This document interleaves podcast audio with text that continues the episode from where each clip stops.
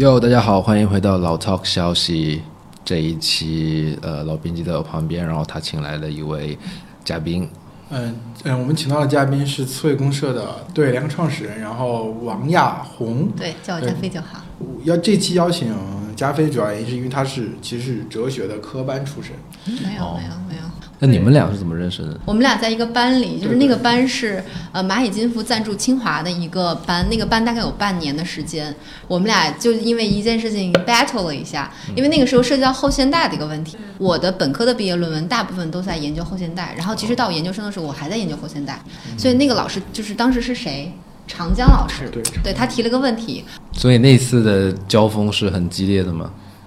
不算激烈吧，他可能说了一个现象，然后我就说。就是正面报道比较出容易出现在这个思潮处于建构时期嘛，负面报道是这个事物已经进入了结构时期，嗯，对吧？就是这两者它是一个，它是一个，它是一个关系，它关系不是冲突矛盾，它是一个有一个时间上的先后。所以你你刚才说的那个你在滴不是在滴滴，就是滴滴其实一直都很安全，其实是在其他的平台上，是因为我那天呃要赶六点半的飞机，嗯，然后呢我必须要四点多出发，我就去打滴滴打不到，然后打出租车也打不到。我就用了其他的 app，从进院儿开始就整个人都不是很正常，所以我甚至怀疑他的精神会有一些问题。然后这个过程中的危险包含这几个部分，第一个部分是在聊天过程中会问到很多隐私的东西，就是超纲的问题，在我看来。然后第二个问题会有一些语言上的骚扰，但是我因为他其实他对我没有实质性实质性的伤害，所以我也没有特别的介意。但是第三个就是特别重要的是，这个车上不止一个人。就是他在把我接出去之后，在我家小区门口又接上了另外一个人。哦，他只是进来接我的时候把那个人放到了门口，然后那个人上来的时候。是，就是是拽着绳子的。当时其实之前我上车的时候，他是希望我坐在副驾驶上，但我后来想想，如果我在副副驾驶上，我可能就没命了。就是他，他就跟我说的是说，我们顺路送一下他吧。然后呢，就给我绕了很大一圈儿。这个还不是最重要的，就是我多花点钱我没关系。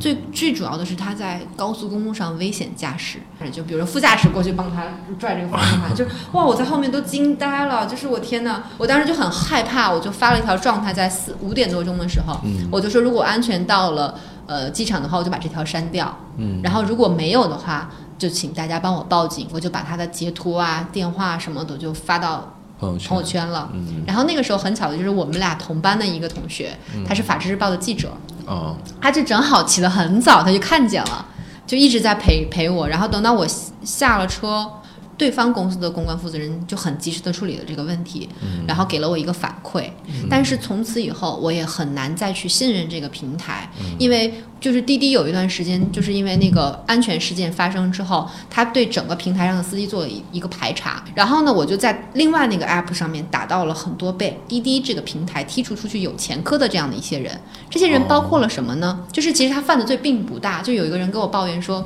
我就在老家我们那个超市里面打了几把麻将，就就被当成赌博，就在里面蹲了两三天。就这也算前科记录嘛？然后他说，就他就觉得自己很冤。对，开滴滴其实还是花了一很大的成本在这上面。对对对对对，是的。然后司机他会主动的跟你就是抱怨他的滴滴上被提其实我会唠，是吧？我会唠。最早最早用滴滴的时候，你知道腾讯跟滴滴是有很密切的合作。那个时候我们在系统里面打车的基本上都是滴滴。嗯。所以每次每天我下班的时候，尤其加班回家的时候，都会打车。刚开始的时候，大打的基本上都是出租车。嗯。出租车司机。百分之八九十的一边在抱怨一边在接我，抱怨什么呢？他抱怨因为滴滴的这种模式，让他们所有的人都不得不被绑在这个 app 上面。是，而且同时他们会觉得说啊，这样的话你相当于把我们出租车跟你这些黑车都放在了一个平台上，就他天然有那种我比你我比你厉害，优越感没了。对，就是那种就是忽然间他发现你的乘客的选择多了，那大家为什么要不选择性价比更高的快车呢？对吧？那后来当当当时的时候，安全这个问题还不是大家所关注的核心因为那个时候大家主要是看第一能不能打到车，第二够不够便宜。便宜。安全问题是，安全问题是这个事情就可能已经到了第四年、第五年的时候，所有人当所有人都开始用滴滴打车的时候，它变成了一个问题。所以我现在觉得，关于滴滴的很多讨论，大家一定要不要忘了，就当没有滴滴的时候，大家是怎么出行？可能现在的年轻人都不知道，当年比如说零八年到一二年这四年之间，在北京。尤其是往郊区的方向打，黑车是唯一的选择，嗯，对吧？今天中午我们还在讨论说女生打不到车了、等等这样的一啊，你些们，现在真的会有具体打车上会有很困难吗？就是等待的时间会很啊，长吗？会很长。我我试过，因为我有时候会跟我的朋友们一起出去，是在三里屯那个附近的时候，嗯，我打车是永远都打不到的，即便我排在第一位，但是他只要一帮我打，就是男生啊，嗯只要一帮你打，你立马就能打到车。然后很诡异的是，那个车里面坐的全是男的，只有你一个是女的。所以滴滴它在用一种很精确的这种算法的技术来去定向的推荐。如果这个女生只有一个人在打车，比如说后面排队了三十二个人，那三十二个人里面可能百分之呃七八十都是男性，那这个第一位的人他也只能等着。哦，我确实也有打车上也有一些觉得，比方我跟女朋友一块出行的时候，我觉得我打车很快。加菲，在你看来，在在那天滴滴的那个事情发酵的时候，我说女性二十点之后没有办法使用顺风车，你当时第一感受是什么样的？嗯，在没有经过后面的理性思考的时候，你我会觉得这是不合理呀、就是为什么女性，我就包括那个事情出来之后，就魏武辉老师也会回来跟我，就我们有个群嘛，他就这样说，你不觉得这是性别歧视吗？嗯，然后你第一反应给所有人都会是这样，因为滴滴在顺风车这个地方，在尤其在女生这个事事情上，它是有过坑的，对，嗯它必然会在前面典记录，对对对，它必然会在前面先先去规定，那 OK，我们要上线一个新产品，我们要先去试验它上线以后的反馈效果是不是 OK，、所以它要留出一个时间段来说，哦，我这段时间里去测验各种数据是不是 OK，包括呃顺风车司机的资质到底是不是 OK，它需要有一个前期数据的积累，我觉得是，所以到了二十天以后，你理性在想说，哦，其实它是为了你的安全考虑。所以那个时候，魏武辉当问我说：“你不觉得这是性别歧视的时候，我就不会觉得这是性别歧视了。但是同时也会存在一个困扰，就是说，与此同时，你会发现女性比男性会更难打到车，不管是顺风车、快车、其他各种车，除非你只要花啊、你只能花更高的价格去去要那个豪华车，去点那个豪华车。对，对这个部分这部分成本到底应该由谁支付？到底是说每个女性，我们从个人追求来讲，每个女性对，你你希望获得更好的这个待遇，你希望打车更快，更便利你自己的生活和工作，你应该付出更高的成本。嗯但是你有或从整个社会的公平的角度来讲，那男性已经有很多相对于相在职场上相较于女性的优势了。嗯你再加上一条嗯交通的不平权，这个时候你肯定会感到愤怒。对这种愤怒是本能的。而且你你再反推一下，打打比方啊，我们设想一下，如果说滴滴对于这种呃顺风车，如果说它载女性的风险会很高的话，它对司机的惩罚会非常非常巨大。那会存在，比如说司机看到你是个女的，他可能就会拒载，他会说哦你是女生，哦天哪，太太可怕了。我就在这个体系，你是惩罚不了坏人，你只能惩罚好人，因为好人害怕犯错，比较豪放的、不太拘小节的本地司机的比例会相对来说比较高。因为为什么他不是全职靠这个工作？呃，外地来的司机基本上是要靠这个生活的，所以他尤其害怕平台对他的惩罚。嗯，对服务意识会更高一些。对，其实我当时那个就是在其他平台上就是受到危险的那个司机，他也是符合就是老编辑刚刚说的这种情况。第一，北京人；第二，他根本不 care 这个事情，因为他自己的那个车在所有的平台上他是人车不符的，嗯就他上面是一个车牌号，他来的是另外一个，嗯，就是好像这种风险对他来说并不重要。所以其实都认为在这一件事情上，滴滴所所受到的讨伐是有一些对我，我当天问了他们公关人，我就用匪夷所思这种语气，我说：“你们到底是怎么想把这条明文写出来？”因为我知道，因为大家大家都是互联网圈里的人，那知道这个每个人都不是傻白甜，滴滴这么大公司更不会是傻白甜。对，他如果出台一个算法，他就限制抑制这种这种女性在危险时段对于顺风车的使用，没有问题的。算法本来就是黑盒，没有任何一个公司有义务公开。滴滴的老板柳青和程伟，嗯他不是刘强东，他是一个柳青是本身就是一个女性，而且是在海外读书，在长期在这种国外的大巨头里面工作，她对平权的这个敏感程度一定是要高过我们所谓的我们土生的这些互联网创始人的。那她为什么也会就是放掉这个？你觉得柳青在这个事情上她的脑回路是什么？一方面，她公司被骂，她自己是个女性嘛，而且她自己的这个职场生涯，或者很多外部的外界人会认为，她和桑德伯格一样是这个女性奋斗的样子。但是我我坦白来讲哦，即便她是个女性，在真正遇到公司的问题上的时候，尤其在某一些重大的这种关键节点的时候，她自己可能未必把性别作为一个非常主要的核心的部分。就比如说我自己在招聘的时候，我在发现我招聘的这个人她刚刚结婚，可能会有怀孕的这种可能性的时候，我心里也会对我会我也会打问号。那么他会不会影响工作？他会不会就影响我整个进度？如果他要去生产了，我要通过什么样的方式去补充到他？这些对我来说都同样会成为一个问题。那你最后的处理方法是什么？没有，依然给他发了 offer 啊。依然给他发了 offer。他可能就是我们刚开始聊，他可能就觉得说这可能就是对女性的一种保护呢，对吧？未可知。但我觉得在那个层面上，性别一定不会是成为公司去思考自己决策的最首要的考虑的因素。嗯就是这个在滴滴看来，就是八点之后、十一点之后，对吧？跟性骚扰相关的投诉，对吧？嗯上升了百分之四十多、百分之四百多的时候，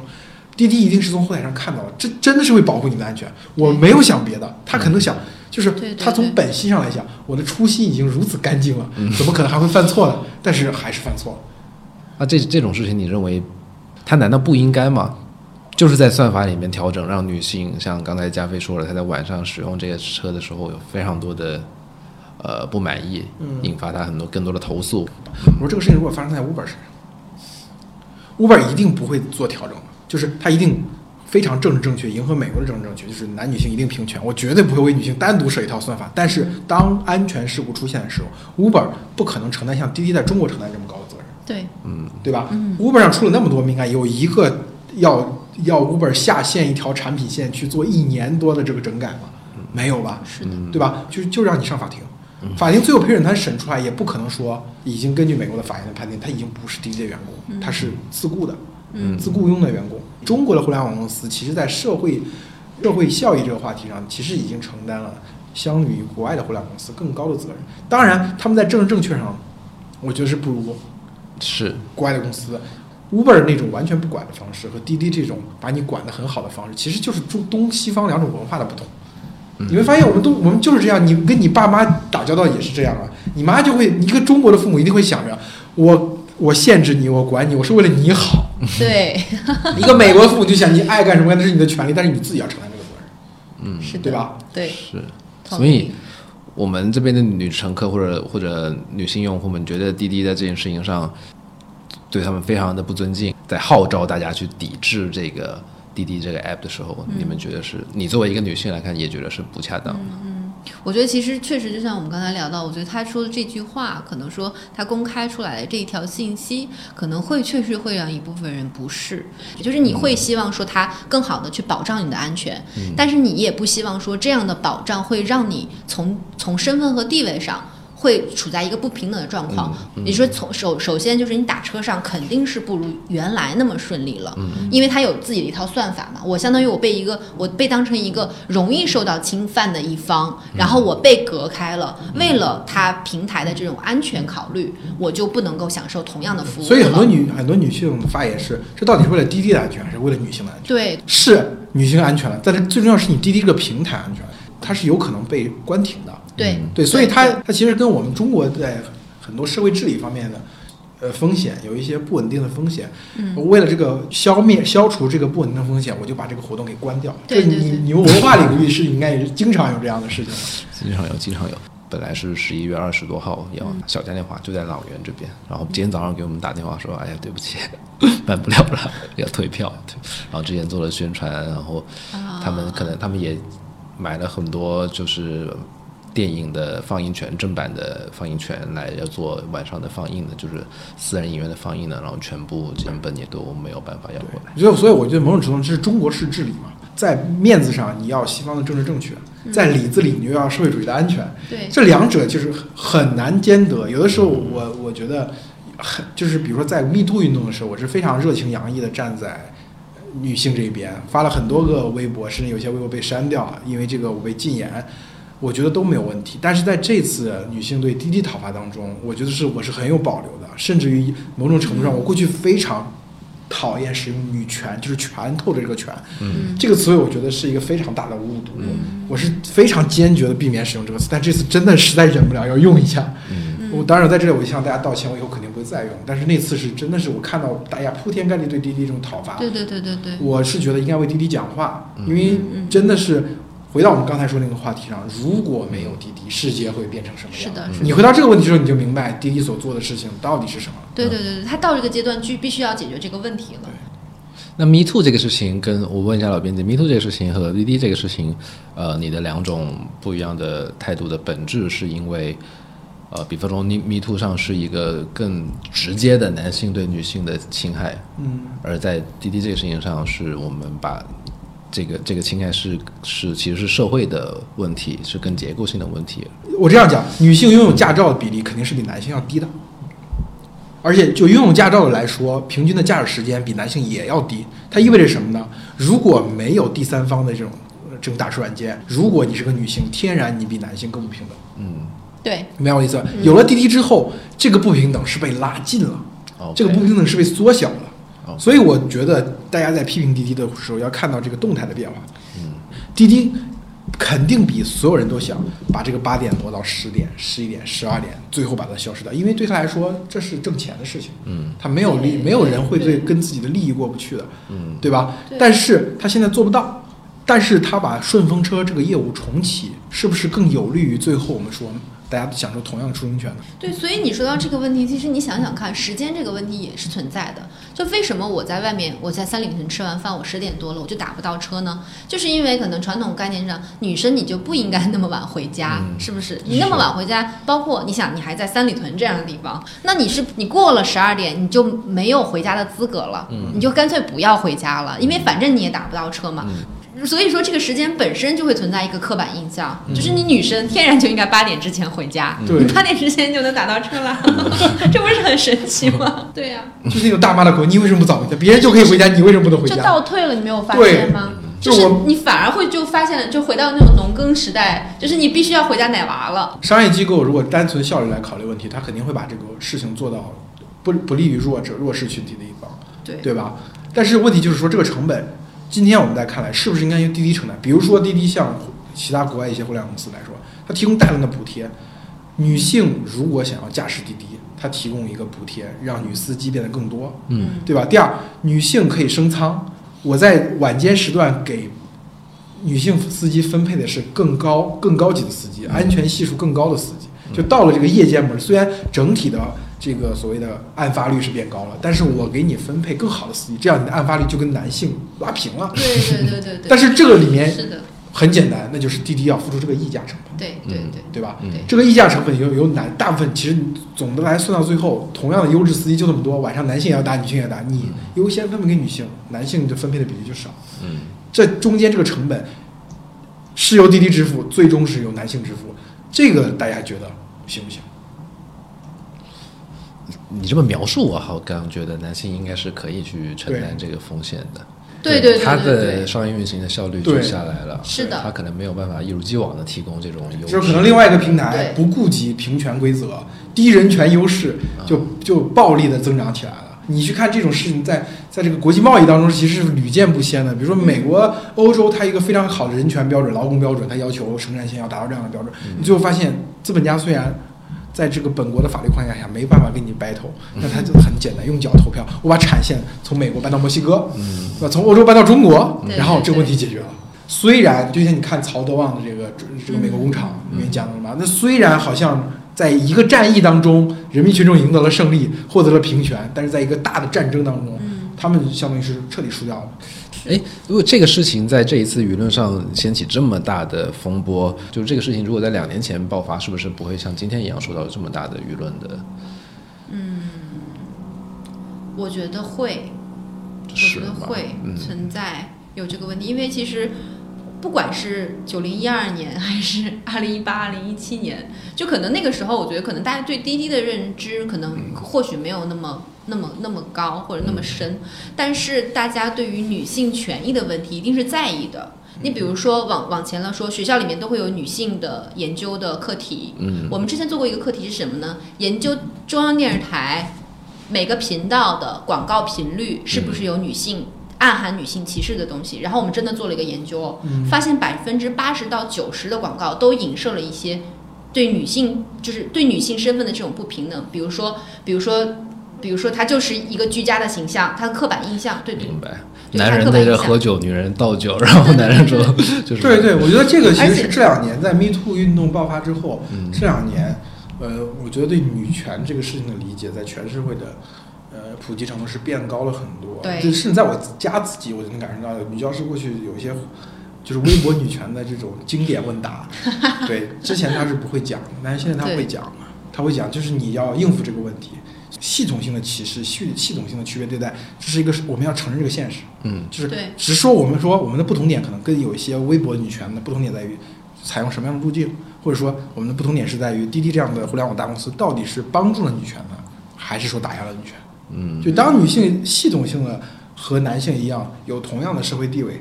对吧？有同样的这个发展机会的时候，男性某种程度上也是解放的。开就是女性晚上坐男性司机开的车不安全，这本身隐含着一个对男性的歧视。嗯。就是男性到了夜间就变成了一个非常危险的犯罪动物，嗯。对吧？对对对对，所以这也是我一直以来说，一方面，比如说今天就是 Me Too 运动，有些人有些人会担心，哦，会不会说我们冤枉了一个好的教授、好的学者，因为一个女性的举报，她就会被认为是这个施暴者？嗯那你有有没有想过，为什么会出现这样的误解呢？就是因为女性在社会上是普遍遇到这样的嗯系统性的对待，对所以嗯舆社会舆论会本能的去相信这个时候犯错的肯定是男性。嗯嗯对吧？嗯只有当女性她的权利和男性拉平了，这个时候大家也不会说男性是有嫌疑的。嗯，在女性获得完全解放之前，男性永远都是嫌嫌疑人，而这种绝对的平等有机会实现吗？它在人类它是个奋斗目标，啊，我觉得是相对理想吧，对，是个理想主义的难。斗目标。嗯我我我我就觉得说，包括今天我们讲到经济的问题，就是不是经济发达的程度更高的国家，对于男女性的这种呃平权的这种呃程度做得更好。嗯然后后来我们发现，没错，虽然说呃程度发达程度更高的国家在男女的地位上面相对做得比较好，但是没有办法完完全全实现绝对的平等，嗯就一定会有一些偏差，包括他们的生理的差异。然后精神的差异，包括社会制度、社会规则、文化的差异，都会导致它不能实现完完全全的平等。对，我们今天说，从你单做你要拿滴滴做例子吧，滴滴已经在公司管理层实现了平权，因为毕竟是两个 CEO 联 系 CEO，一个男性一个女性，这在互联网公司里面，这尤其是中国的互联网公司，已经是绝无仅有女性占到如此高的，对如此高一个呃公司管理层地位的。嗯没错。那其他的要么有些中型、中小型的互联网公司有女性当创始人，那大部分都是男性主导。嗯那但是你如果说，比如说你看到这个结果，你说互联网本身就隐含着对男女性的欺压吗？嗯对吧？互联网公司这一波互联网公司，他们给女性提供的就业机会，对吧？为女性提供的服务者，围绕这个这些互联网公司产生这个他经济，到底是不是有利于女性呢？是。但是如果你从僵化教条角度，你看，你说你们的像按照西方那套标准，你的董事会有几个女性？啊、你们发现全是男性，不行，那你是一个歧视女性的公司，你是一个反对女权的公司，那可以吗？是这样，用这种方式对用西方的标准去要求中国的这个社会，你会发现以后是会出现非常严重的偏差。哎，加菲，我想问，那做微观来说啊，作为一个我我我现在也是一个这种中小企业企业家，民营企业家，我也算是民营企业家，企业家还是一个合资中外合资公司的负责中外，合资公司好洋气。就是呃，在在操作上或者说在在微观上来说，我作为一个男性啊，又是一个。有很多时候我，我我我会在想，因为我的理论理论水平比较比较薄弱一些，在这方面，所以我就觉得我我主观上的一些好意或者一些体贴，在理论上是否形成了某种歧视？比方说，一个女女性的同事，她可能跟我说：“老板，今天我不太舒服，能不能不来了？”就是我可能就会对她相对来说宽容一些，我说：“行吧，你不来就不来了啊。”我自己的唯心来说，我的动机上，我觉得我没太大区别，但是这是否隐含了我我脑子里对性别的一些有一部分程度上，我们把女性主义给妖魔化了。嗯，其实我觉得，就是小周可能还是一个很温柔的老板。我觉得其实这个在我看来就是关怀，就是正常的关怀，就是包括我自己也会存在。就可能对于女员工，你可能会确实存在说关怀更多啊，她感冒了，那是不是可以给她更多的这种，比如说。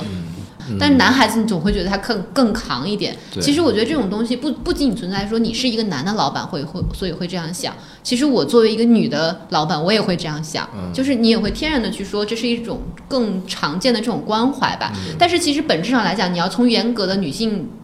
女性议题上来讲，其实事实上是存在的，就是你天然会觉得女性更弱一些，对。所以因为你心理上会有一个前提的刻板印象，我觉得他更弱，他更需要关怀，所以我要给给予他更多的关怀。而男性无所谓，就是像家长养孩子也是这样，男孩子你摸爬滚打男没关男穷养女系。富养。对对对但我觉得小周这个疑问呢，其实本身它不是一个问题，但是他有这样的疑问是一个问题。就是小周所提的那个，我跟女女女女员工请假更容易，对吧？女女员工身体出现的问题，我可能会更理解，或者不会问过问那么多。这个事情本身是没有问题的，我觉得是男女的生生理上会有一些差异，导致有这样的范区别，这是这是对的。问题是小周会因为这个事情去反思自己，对，这是很有意思的一点。就是我说的，在女性获得完全解放之前，所有男性都是嫌疑犯，就是你本能，这不是外外强加的，因为女性在社会中没有获得完全平等地位，你有时候会想，她的弱势是不是我造成的？对吧？这种不平等是不是我也参与了？对，对你内心会有这样一份愧疚，这这已经是我觉得是一个更深层次的问题了。所以，我就是这，我我相信也不仅我，很多男性或者这这几年正好在接受女性意识方面的一些议题，在反思自己的男性都会有这种情绪吧？就是他到底到底关怀和歧视中间有没有一个明明确的界限呢？嗯嗯，我觉得从滴滴这个事情。为什么这么吵闹呢？其实本质上不是说滴滴这个问题很复杂嘛，因为滴滴这个问题，大家刚才我们聊已经其实蛮简单的，它就是一个公司化运营的一个平台型的互联网企业，它要按照自己的这个规律，它有自己的诉求嘛。但是之所以这么吵，我觉得大家的疑惑其实在女权，嗯，就是女权当中的非常多的概念或非常多的问题，因为我们的女性主义可能说，你说早期的女性主义再往前早讲，那就很早，三十年代上海。对吧？然后八十年代有女性女女性主义，那个基本上是对西方西方传来思想的一个直接就吞掉了。那我们要解决自己的女性的问题，那可能就是真的，我觉得是微博之后，就社交网络出现之后，有这么多人去讨论女性的问题。嗯，对。而且我觉得好像在很大程度上，大家是把。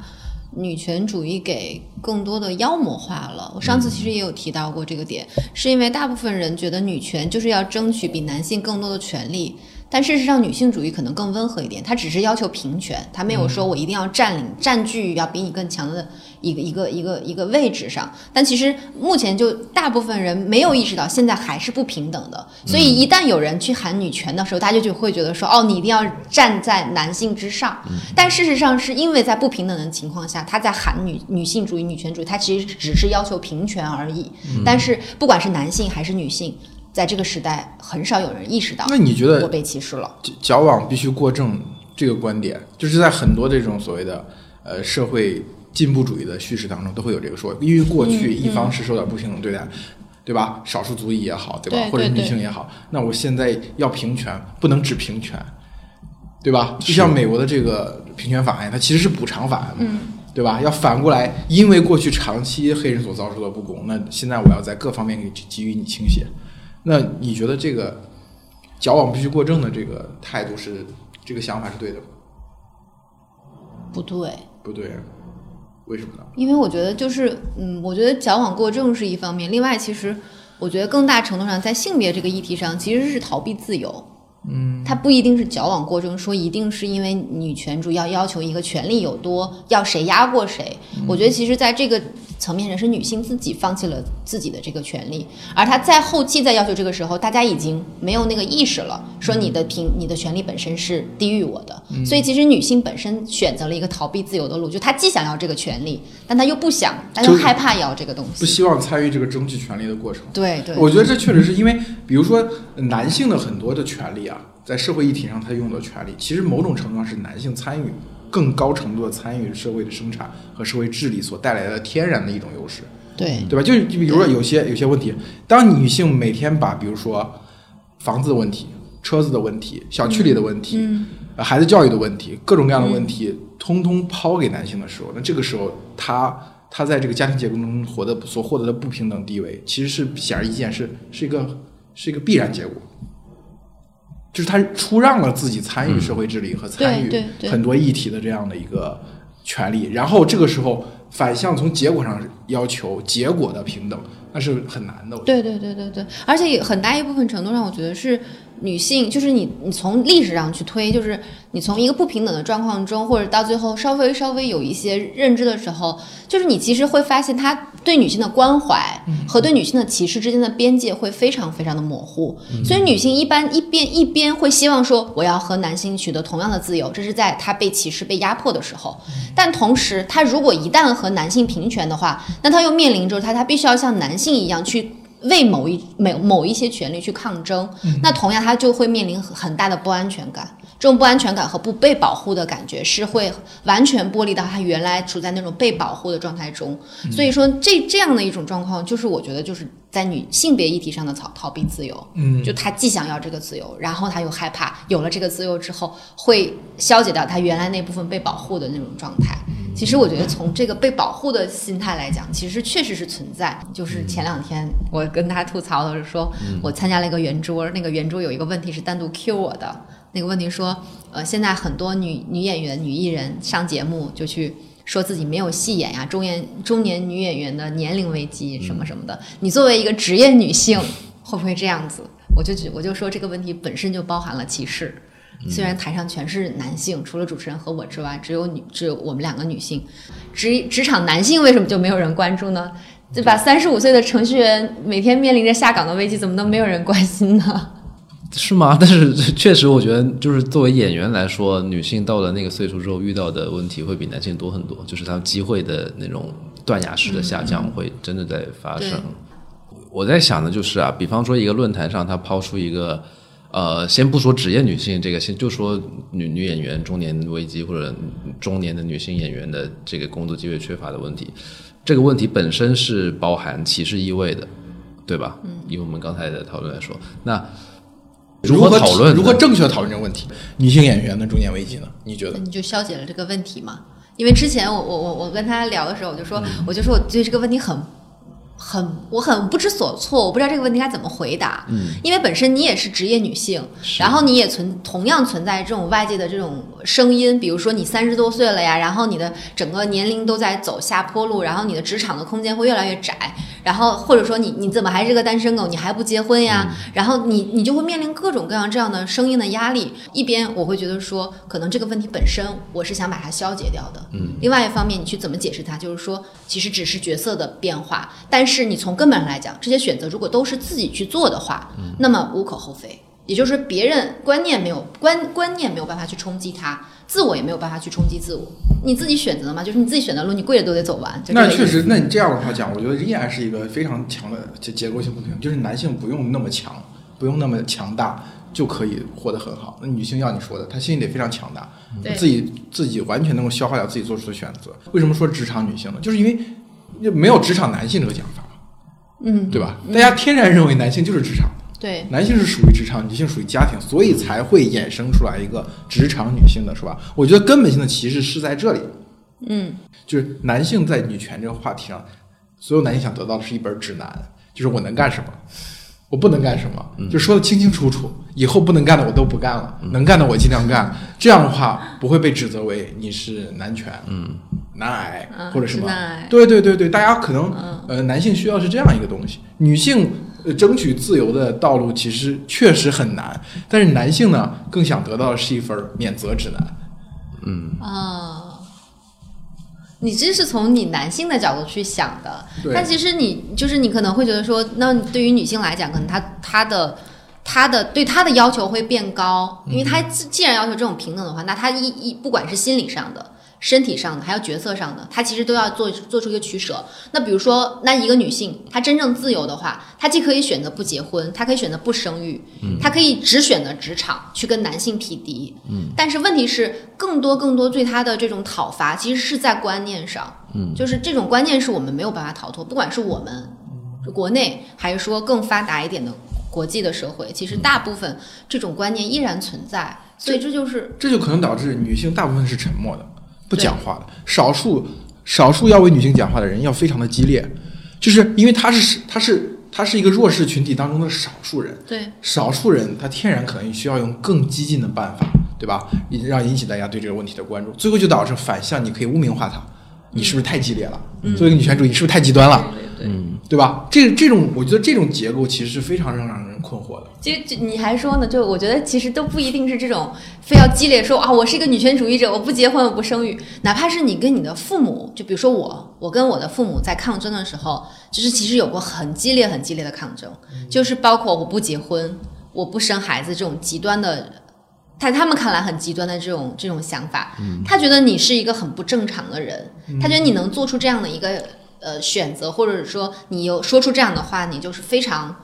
非常不理性的。你怎么能这样呢？这种争吵是在我的生活里面特别特别多的，但是我从来没有宣称过自己是一个女权主义者。不管是我给自己贴什么标签，标签是次要的，关键是你做什么选择。但问题是，你的这个选择不能被认可。甚至是不能被支持，那你就必须要去抗争。所以很长时间我非常痛苦，就是我要跟这些东西斗争的时候，我没有办法。甚至是哪怕是我从一个更稳定的大公司去到一个小公司，也是被周围很多人说你是不是你是不是傻？那以后怎么办？要不要继续去考个公务员？然后要不去考个老师啊？就更稳定一些。就你一定会遇到这种观念，不管什么时候，你三十岁不结婚，你不生孩子，到四十岁依然会面对这样的问题。嗯。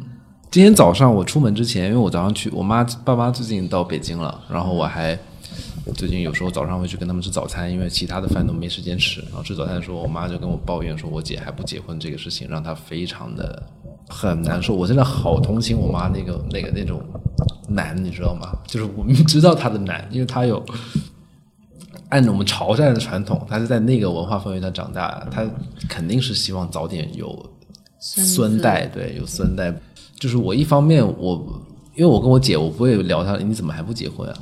或者这种事情，因为我们这个不在我们的沟通传统里头，潮汕人的家庭是不会这样这样沟通事情的，是吧？只会沟通钱的问题，会有会有一稍微有一点距离，保持一定的距离，就是有些很私密的问题不会对私密的话，我也不知道这难道是我们家庭个例吗？反正我们从从来不会就吃饭的时候说我最近跟我男朋友怎么样，或者最近谈了个恋爱怎么怎么样。那我觉得我认识的潮汕人也确实不是你说的这样啊，确实不是。你想的那样，就是跟你们家差不多。这个家更像族，而不像家。可能在一个最小的家庭单元里面，可能是只有夫妻之间，或者嗯，父子之间，甚至因为金钱的问题，因为财产继承的问题，都会显得相对疏远。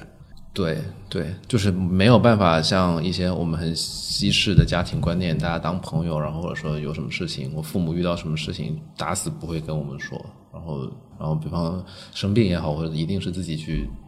把这整个事情都结束了，搞定了，搞定了，然后跟你说，哎，前阵子我怎么怎么了，然后。但我很好奇，为什么你会觉得你很理解你妈妈呢？就是她那种着急。我因为就是我，我是我的话，我当然会觉得无所谓的一个女性。但是我如果会换做我妈的位置去考量，我觉得真的是一个，她压力很大的，在于她是他们家的。我妈是他们家老大，她有四，她有两个妹妹和两个弟弟，都有孙辈了。我们家就是我的姐姐是最大的，我的哥哥结婚了，去年前前年结婚的，但是也还没有有生育的打算，那就以至于这个他会觉得，就是这这个是一方面呢，他面临的这种外舆论的压力是一方面，另一方面是他会很担心，很担心我姐姐的接下来的人生，如果一个人的话，能不能过好。我们家其实虽然是传统的潮汕家庭，但是我的父母已经是在我们那个社区那他们那个社群里头相当开明和相当的思想相当西化的，也比较疏离，不是不是生活在对，因为你不是生活在当地，他们三十四岁的时候就到广州去，到城市里头大城市里头去了嘛。但是还是一旦面临到生育和结婚的问题，他们还是会就是他没有办法完全摆脱那个观念观念，对。对，那这我当然是理解的，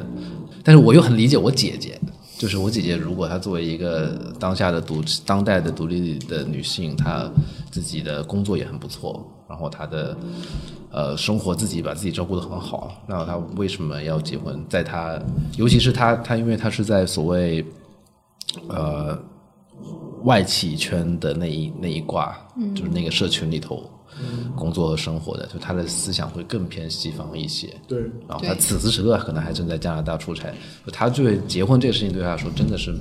我我觉得啊，有可，但也有可能是他真的很焦虑，但是他不告诉我们，也有可能。但是我认为应该是他觉得不重要或者没那么重要。那他们两个之间的矛盾，我就两边我都理解，我都我都。那我觉得一个是对于个体的关怀，一个是出于家庭的考虑，我觉得这是两个不同的。我觉得家庭真的是一个奴役人的。就是他保他对人的保护和对人的奴役几乎是一体两面，对全方位的。当你单身的时候，他会变着法儿的各种以各种方式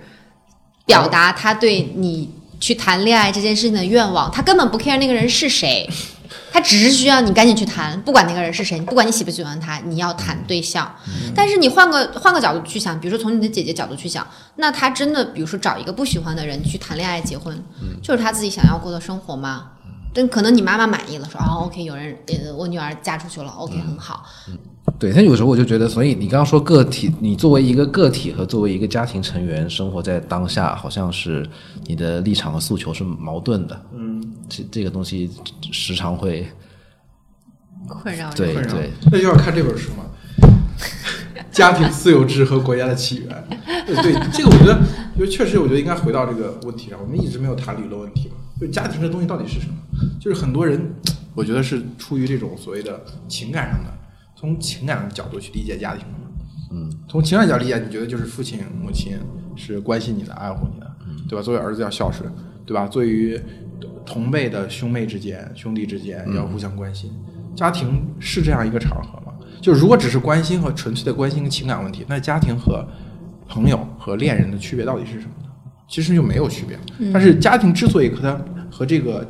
这个我们刚才说其他的这种亲密关系、这种情感有本质的区别，就在于它其实是一个经济单元，嗯对吧？一个家庭它其实跟经济的，大家为一个共同的经济目标奋斗。对，这个经济目标是双重的，一个是这个家庭的本身的延续，那这个延续就是以要以下一代的诞诞生为标准，对吧？另外一部分就是作为一个整一个经济单元，大家是在比拼的是什么呢？嗯，比拼的是你这家过得好不好？你家过得好，就是金钱经济因素在一个家庭内部的流通是更快的。嗯，就相当于如果家庭里面三个孩子中有一个孩子比较出息，他并不是像朋友关系那样，就是你有钱就是你就是你有钱，最多我就说，你身边人可能会因为你有钱，所以他你会请他吃几顿饭。嗯，但是家庭里面是当比如说同辈的几个子女有一个比较这个经济上比较独立或者经济上比较待遇比较好的话，他可能会让这个改善这个家庭整体的环境。嗯，所以这个结构其实是导致了你作为一个家庭成员和你作为一个个体站在两个不同立场上，你你对事情做出的判断是不一样的。嗯大家可能不太会去想，家庭其实是女性被奴役的一个最主要的原因。嗯，就大家会觉得，比如说是社会的不公，社会对于女性在职场上有系统性的区别对待了，但是家庭这个结构单元，由于它在我们大量的文艺作品里面啊，或者我们自己的这个意识当中被神圣化了，嗯，对吧？但甚至于比如说在很多这个东方东方的这个呃民族国家里面，你为了家庭做坏事是是对的，嗯，就是最近不要上映爱尔兰人了嘛？对吧？爱尔兰人也好，意大利、西西里人也好，都是啊。你无论做什么滔天的恶事，如果你是为了这个家，都可以得到原谅，嗯，对不对？所以家庭被神圣化之后，女性其实就忽略了自己受到奴役是因为家庭。为什么企业大企业不愿意给女性提供同样的薪酬水平呢？因为他担心你在家庭里面要发挥角色，而家庭里面你为什么要发挥角色呢？而且你如果去看恩格斯的这本《家庭私有制与国家的起源》，他提出的一个观点是什么呢？女性是什么时候被奴役的？女性是从所谓的从群婚制度向向这种家庭转变的。群婚制度就是一个氏族里面男性跟女性是完全自由搭配，生出来的孩子也不知道是谁的，你可能知道他母亲是谁，也不知道他父亲是谁，而且一个母亲会跟不同的这个呃。这个男性之间会生育孩子，这是群婚制度。在群婚制度下是实实行一种所谓的共产主义制度，嗯，对，它是一种早早期的这种军事共产主义制度的这样一个特征。那等到家里面需要有私有财产的时候，需要保护私有财产，私有财产需要需要这个传传承继承的时候，这个时候家庭出现了，家庭出现的结果就导致了女性被奴役了。嗯，明白。但是家庭，我觉得在私有制之前，它其实更多的是是一个生理的一个原因去结构它的。就比如说，因为他们要生育、要繁殖、要繁衍下一代，所以才有了这样一个单位。只不过是为了像你刚才说的保护私有的财产，才有了这样的一个分工。但其实本质上就是因为这样的一个角色，才导致了他在家家家庭里面被赋予了一个特定的角色。他就是一个生孩子的一个工具，或者他就是一个呃，就是怎么讲，精子跟卵子去去去抚育胚胎的这么一个这么一个这么一个容器而已。然后也也因为在之前，也就是说私有制之前的那个程度上面，女性也就一直是处在在在内的这样的在内的这样一个角色里面，比如说家里的耕种啊什么的，那男性可能采就是集啊，对对对对对对。所以其实不管是在最早期那种混乱的这种这种婚姻，或者说这种关系里面，还是到最后以私有制为主的这种家庭关系里面，女性的角色都是因为这种生理的状况去决定的。所以这个东西我觉得是先天就有的，只不过是在他后天的这种，比如说像私有制啊，或者是社会结构的变化中，会让他觉得说，哦，好像对，会会让更具有呃主宰性的男性觉得他就是一个做，他就是一个主宰家庭里的一个角色。就像私有制为什么没有奴役男性呢？为什么私有制奴役女性呢？其实他这本书里面讲过一个一个很好的例子，他说考察德意志的这个呃一个区域，德国的一个区域里面的氏族，他发现氏族大部分是这种男性主导的氏族，对吧？男性是这个一个家庭的家长，嗯，但是只有一两个是女性主导的家长。为什么会出现这个男性主导的家长的氏族占多数呢？其实这个本身还是因为生理原因造成的嘛，就是你想，比如说一个户里面以女性为主，然后几个男性，这个一一妻多夫制的家庭和一个一夫多妻制的家庭，会造成什么结果呢？是一夫多妻制的家庭生育的更快，对不对？嗯，一妻多夫跟跟一一夫多一夫多妻制的这个这个家庭结构，它的出现也是因为战争原因造成的。就比如说我是我我说的，呃原来这个氏族两个氏族之间都占着一个地盘，本来在这个一个氏一个部落里面，男性跟女性可以平等的生活在一起，为什么不能呢？为什么不能一开始就直接转化成一男性一个男性跟一个女性的平等结合呢？很简单，是因为氏族之间是要战斗的，嗯，是要打仗的。一旦打仗之后，一个氏族一个部落获得胜利，另外一个部落失败了，那这个部落男性要被杀掉，女性要被保留下来。嗯，这个造成了就是其实确实是生理结构的原因，造成了这个竞争的一开始女性处在了弱势地位，然后这个竞争不断的循环进行，一代一代的积累这种不公平的竞争，那最后导致竞争的结果就是女性的完全被奴役。这个大大的工业化的生产机器没有出现之前，那你女性所面临的奴役，那个是不可是牢不可破的对。对对对对，这就是为什么在波法那个地方看来，恩格斯的这个这本书里的证明是非常不全面的，因为他没有解决为什么会被私有制而影响了两性之间的不平等。他觉得在这一点上，恩格斯在这本书里面是非常含糊的，也就是说他在逻辑论证上来讲没有一个很完整的一个曲线，一个所以说在在他看来，他更希望用从就是他更希望从存在主义的角度去解释这种现象，也就是从更本质的理由，就是女性自己放弃了这种对自我的性别的构建，所以才导致了这种更深层的不平等，也就是可能到现在为止他都没有办法实现平等。我觉得你可能确实受波伏娃有的影响比较大。不只是波伏娃一个人，因为你看，你不管是从尼采也好，叔本华也好，还是从后来的海德格尔、萨特也好，这一水儿存在主义的人都会告诉你说，神也不能帮你做什么决定，只有人自己才能去主宰自己的命运、生命。所以他会觉得说，你的生命意义是由你自己去建构的。我非常我为啥喜欢尼采，就是因为他会去冲破那种强力意志，就他会把这种意志不是说来源于上帝怎么样、神怎么样，而是完全是因为你自己的这个所作所为。到了到了后来的呃存在主义这个地方，可能就变成了哦，人自己去主宰我以以什么样的方式存在，它其实就是先于我存在这个这件事情的本质。也就是说，我到底存不存在这个事情是我说了算的，我决定我怎么样存在也是我说了算的。所以从这一点点上，他人的主体性是非常非常高的。他这个主体性它是不分不分男女的。所以其实你说是受波伏娃影响还是受其他人的影响，我自己也不清楚。我觉但是得可能这已经是一种相对来说比较精英主义的视角了。男性和女性处在同样的呃位置上竞争，然后他对自己有这样的要求，我觉得对于今天处于移动互联网时代啊，处于社畜状态这种后现代的年轻人来说太难了。太难了。对，太难了。他自我精神上的解放和物质的解放要同步进行。真正意义上从人格上来说，非常完完备健全，能够有自我剖析，对吧？能够自自救的这种人，本身就是非常稀少。他无论男性跟女性，对就比如说你的一些想法和你的一些看法，可能在很多人来说，他觉得你没有必要想这个事情，你为什么要给自己徒增烦恼呢？你每天开开心心拿钱去赚钱去花，去买包包、买鞋子、买口红不好吗？但是你为什么要去想这些问题呢？一旦就像我说的那种竞争的边界条件改变，有大公司出现、大的平台出现了，它其实一下子就瞬间改善了上千万、上亿女性的地位。而你个人的修养、个人的寻找自我解放这条路呢，它其实只是对少数人是有有有作用的。比如说，我们之之前有一个非常著名的社会学论文，就讲这个中国女性的这个自杀率是如何迅速下降的，它其实就是出现了打工。可以南下打工。过去在农村这个家庭结构中完全被奴役、完全被指婚的这个女性，她可以到南方去了，可以到深圳去了，她可以进厂，进到车间里面。哪怕你说在这个车间里面啊，我们就讲很多人对东莞有妖魔化，对吧？或者对南方这个所谓的这个厂妹有妖魔化，但是你要看到厂妹所处的状态，已经比他在农村。在他当地要改善很多，但是即使如此，你会发现厂妹所在厂里面，在流水线上遇到了，比如说男性这个工友这种言语上的骚扰，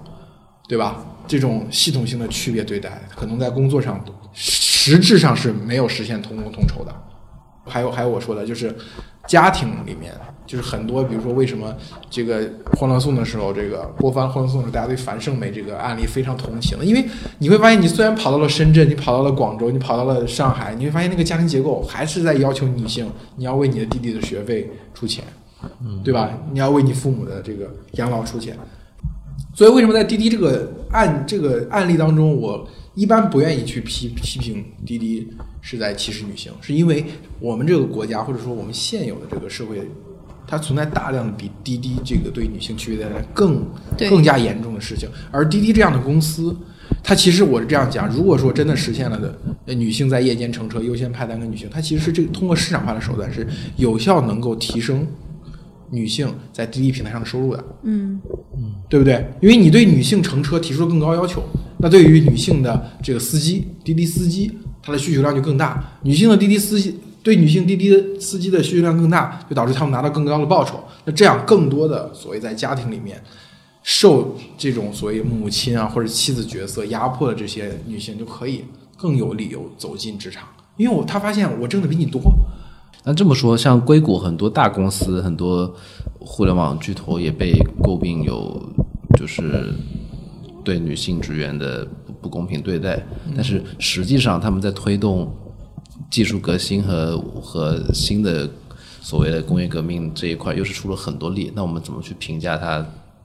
我觉得这是另外一个问题吧，就是这个，我觉得不只是性别的问题，因为从资本的角度来讲，它的第一要义首先是利润，嗯，它它不会去考虑男女地位的问题，这个一定是次要考虑的，因为它是一个社会影响的问题。那首先它肯定考虑的是能不能能不能实现更高利润的问题，不管是它提供它提供这个工作岗位也好，因为它提供工作岗位的同时，也就是也就是也就意味着男女是有同等的机会去竞争这个岗位的，是，但是。你如果全都放在职场上看，如果说我们把所有的工作时间都调成，比如说每天只要工作四个小时，或每天只工作五个小时，我们工作四天，这样的话就是男女的体力是能跟上的话，那么在这个。这个同等体力要求下创造的条件，那可能会是一样的。但是如果我们是超乎了女性的这个工作的体力，然后去制定的，比如说八小时工作制，一周要工作五天，可能甚至到现在的九九六，那女性可能就是从体力上她就是吃不消，包括智力上她也吃不消，包括从她的时间安排上她也是吃不消的。所以这样的话，它必然会造成职场上的不平等。这种不平等就是因为这种就是体力或者说智力。造造成的利润结果的不平等，是，所以在这个逻辑里面，是企业或者说商业，它依然它是存在商业逻辑的，它不是性别。它追求利润这个过程必然会引发对对对对于女性的歧视。对，我觉得这个说的太好，就是因为我觉得男性为什么要支持女权，很重要一个原因就是在这里，你支持女权其实其实就是支持人权嘛，嗯，对吧？因为因为你男你女性解放的同时，其实是男性压力，你不可能说。出现一种社会整体的生产力在倒退，对对吧？是这个时候女性单独获得了解放，这个是不太可能。是对，而且我觉得这个确实，我们从互联网加班文化来讲，这对女性非常不利。嗯，是互联网除了这个加班文化之外，还有什么这个公司文化可能是对于女性来说是不好的？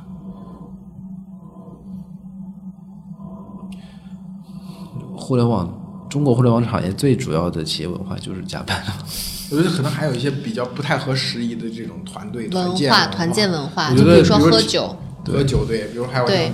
喝酒这个事情真的是，它它是一个天生天然的对男性的男性地位的一种保护，对女性的一种伤害。对我我刚我刚上我刚上班的时候，就第一次大家团建的时候，你就能看到所有的女生都吼起来开始狂喝，然后一杯对一杯的，一杯对一杯的，然后我我就。我当时就有点懵，那个时候我还是在学校的一种状态，然后看到那种场面的时候，你其实你就在想，职场到底拼的是酒力还是到底是脑力？那个时候你其实会打问号。但是你会发现在职场上各种各样的因素同样存在，它不只是单一的说你能力怎么样，它跟你在学校的时候那个状态已经完全不一样。你努力学习啊，你好好看文章，然后你好好就是思想做碰撞，然后你可能就会会取得一个很好的成绩。但一到职场上，你会发现这种因素会非常非常学校这个这个场，其实它确实跟公司是有区别的。对。女性在学校里面到底，因为我觉得很多，尤其是你会发现很多高级的知识分子，或者说很多名校毕业学生，觉得社会不存在女性问题的一个很重要原因，是因为他们长期待在下台。嗯嗯嗯，是对吧？但是你就这次密兔运动，你又看到高校又他妈是重灾区，嗯，这怎么去解释这个问题？嗯。你确实说的对，我觉得在大部分的学校里面，特别是没有遭遇过这种事情的人来讲，他确实觉得说这种事情离你很远。对，因为很多遭受到真的这种极端的不这种性别上的，就比方性侵这样的事情的人，他不愿意往外说嘛，嗯，那导致没有你就没有方法去接触到这些信息，你就以为一一切安好。尤其是啊，在学校里面，老师跟学生之间是一种不平等关系，就很多人都没有意识到这个问题。他基于过去很多的文艺作品和大家意识当中老师的一个那个尊贵的形象，包括在课堂当中由于知识的单向传输，就主要老师向你传授知识，最后形成老师学生对老师那个信赖，学生对于老师的尊重，它是极其容易变化成一种不平等的关系。房思琪不就是这个很明显的案例吗？哎，其实还有一个事情，我我一直想想跟加菲聊一下的，就是就是饭圈女孩这个事情。我我我也尽量避免说用饭圈女孩这个标签一棍子去打死现在的年轻的。怎么讲呢？比方去去神化一个男明星，说他是老公或者怎么样，然后不停的去表达我要我要我要我要跟你睡觉，我要跟你生猴子。对这种事情，我要怎么样子去看待这个事情？我观点就你看他，你看待他们的时候是不理解吗？很矛盾。我理解，我可以理解。嗯，在他们看来这是爱情啊。女生就比如说我见过很多，就包括我自己最好的室友，她自己她是某明星的某香港明星的粉丝，嗯，他们那个饭圈呢，就是说他们大家只要他代言的东西全买。然后他每天花就他花会花很多钱去去跟机去跟拍，他就觉得说这是我这是我的老公，我会我我会把自己当成一个谈恋爱的女生。这个舆论为什么要讨论饭圈女孩？你为什么不讨论别的男孩呢？什么什么叉叉男孩？你为什么要讨论饭圈女孩？就对女性提出过高的道德要求，这本身就是。根据这本书，你对于女性提出道德要求，而对于男性的相关的问题就一概不予讨论，就它单方面就造成一种女性的道德问题是一个社会议题的这样一个氛围啊。嗯，就是饭圈女孩本来它是个事儿，它是一个事儿。嗯，那嫖娼男孩是一个事儿，就是嫖客低龄化。我们来讨论一下嫖客低龄化，对吧？可能你十年前调查嫖客是这样一个平均的年龄，十年之后发现是一个这样的，或者嫖客变多了，十年前是这样的，今年是这样的，为什么不讨论这个问题呢？如果有，我也很愿意讨论这个。但是就是就媒媒体经过了系统性的过滤，就我觉得这个问题本身，嗯，为什么你为什么不讨论包二奶这个新闻？嗯，因为它已经是一个一个男性社会里面长期存在的现象。嗯，赫克斯这本这本里面书里面说，他说什么时候女性实现解放，一个很重要的标志是卖淫的失卖淫的消失。嗯嗯，那如果卖他他他讲卖淫这个事是实质是什么？实质女性是通过需要比男性更高的代价。就是他那个天生的，他没有被剥夺的东西，嗯，去获得他被剥夺的生产资料。但是波伏娃说，婚姻就是长期的卖淫，这个事情就说这个问题永远都没有办法解决。但是我回到你刚才那个问题上，我觉得其实从女性主义的视角来看，就是女性自己去做出一定的选择，其实都是有她自己的道理的。所以其实不管是她自己花钱去捧她的 idol 也好，还是说她把她当成她假想的。嗯，老公、男男友也好，其实都是他自己的一种选择。其实从女性的视角上来看，都是无可厚非的。只是说，可能那个视角是更男性的，说你看他们怎么就完全放弃掉自己独立的人格去追随另外一个人？其实不是，他追随就就像就像我刚刚讲，他追随爱情的时候，他也是独立的。只是说，呃，另外一方面就是他在那个过程中，他也会觉得自己的自我价值在实现。我去我去捧了我的爱豆，我的爱豆被我。通过我他打榜啊什么的，他嗯标标到第一名了，这是对他自己自我的价值一种很重要的一个映射。就像我爱一个人，然后那个人同时因为我的爱，他变得更好了。所以整体来说，饭圈这个事情也也对女性地位的推动来说也是有积极作用的吗？没有，嗯，我不觉得说这是两个问题不。会，嗯，对，它其实是个简单的社会现象而已。就像你说，今天太阳升起了，对女权有因为对？，因为你刚刚提到这个，其实它是一个所谓他经济这个呃商品的制造者在瞄准女性的钱包。一方面，它让这些女性在消费中获得了获得了更多的话语权，和她们有更多的消费空间可以选择，嗯，对吧？小红书、淘宝、电影、饭饭圈，但是一方面，这个是因为商家在利用、在使用他们，我个人对这个他经济，就是我觉得它不是一个需要批判的事情，它是一个正常的现象，它是一个好现象。但是我觉得他经济其实是无助于解决女性地位的问题。嗯，对，就是你就是他经济，它虽然好像看起来女性通过这个方式释放自己购买力，相当于用其用自己的购买力进行了投票，投了那些更愿意为女性投入、更愿意为女推出针对女性的产品的这样的公司。嗯，但实质上这个反过来讲，反过来讲，就女性的解放能不能通过消费而获得？嗯，我觉得女性地位是不能通过消费而获得的。对，因为女性问题一定是个相对主义的问题，就它一定是相对男性问题的讨论才会去讨论到女性的问题。所以，如果说饭圈文化单单去讨论饭圈女性是不是是不是一种一种呃，比如说拖后腿啊什么的，我觉得这个问题本身就是有问题的。明白除非我们去讨论说，那饭圈女性跟饭圈男性，比如你看山本耀司，他就他就对日本女性在消费主义中体现的各各种特征，他特别嗤之以鼻，嗯，对吧？就是就是说乳臭未干的这些小姑娘是什么都没有挣，然后就去买这种大 logo 的这种奢侈品，然后就是把他其实他用词很难听是是娼妓一样。嗯，但是我觉得，当然山本耀司这个话本身本身有这种男性特征，就是男性中心论的这种立场在。但是我觉得山本耀司对于这个消费中的消费主义的女性在消费主义当中的那种形态的批评，我觉得是有有有意义的。就是消费这个东西啊，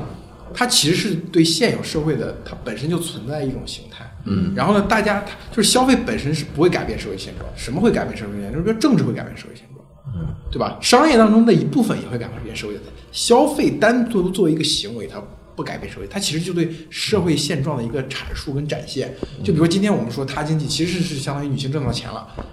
但是女性的地位真正获得改善，不是因为消费这件事情，而是因为女性挣到钱。那女性为什么挣到钱？就像我像刚才说的，女性挣到钱是因为她可以去打工了，她在赢得了更多的公平工作的机会。这些大的公司开始，因为因为高考，对吧？因为我们的基础教育，大致上男女实现了一某某种程度的平等。那这样女生可以去读书了，是对吧？然后她接受了教育，这个时候遇到了市场经济，那她又又进到了这家公司里面，她拿到了薪水，那是消费让他们的地位提升吗？不是，消费只是忠实反映了这个提升的结果。明白。所以我觉得那种很多时候你会发现，微博上有这种以这种消费作为导向、作为结果去表现啊，这就是女性主义啊，这就说明女性的地位提升。我觉得这不是，没有这是一种对对对非常会，因为消费主义这个事情它，它它毒害的绝对不是女性，它毒害的是男性，也会是受其害。因为你会发现现在年轻人某种程度上，我们上期聊消费嘛，对，他他不会像过去一样说，我是一个我是一个无产者，他没有这样的印象。你说你今天是说全世界的无产者联合起来，他觉得这事儿跟自己没关系，但是实质上他又是一个无产者。那为什么他不觉得自己是无产者？就是物质的充分供给和文化市场的让他足够有多东西可以消费了。那这个时候他会发现，我自己的身份特征其实是由我消费定义的。他的身份认同其实在这个消费当中得到了构建。嗯，那这种构建呢，对于男性来说，我觉得是无伤大雅的，无所谓。就是你在这样一个社会里，你活的，你你你基于你的消费去生活，你基于你的消费去安排你的工作，消费变成了你全部生活的中心，没有问题的。但女性是要游泳的，嗯，需要游泳的时候，她需要的是游泳圈儿，你递给她一块肥皂，对他来说没有用的，他还是在逐渐下沉的。嗯，所以我觉得，我对现在微博有的时候忍不住会用女权，就是拳头这个拳的词汇，就是大多时候就其实在于对于女性。女性主义或者女权运动在中国的现状的失望，就是我觉得现在微博上确实是有点有点把这个问题变成了性别矛盾，而不是女性、女性运动或者女性议题。明白。对，对立化，好吧，行，那我们这一期就聊到这儿聊到这里。对，然后嗯，从这期开始，我们可能会增加一个环节，就是我们的听众如果有什么问题的话，可以在我们的评论里反馈，我们可以在下期问题的时候，呃，去得到一个回反馈或者解决吧。那就这样，好，再，见。好再见，再见。拜拜。